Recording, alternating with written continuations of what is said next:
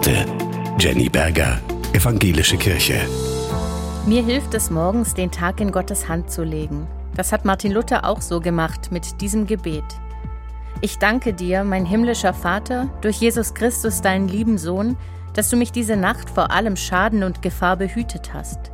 Und bitte dich, dass du mich diesen Tag auch behütest vor Sünden und allem Übel, dass dir all mein Tun und Leben gefalle. Denn ich befehle mich, mein Leib und meine Seele und alle in deine Hände. Dein heiliger Engel sei mit mir, dass der böse Feind keine Macht über mich gewinne.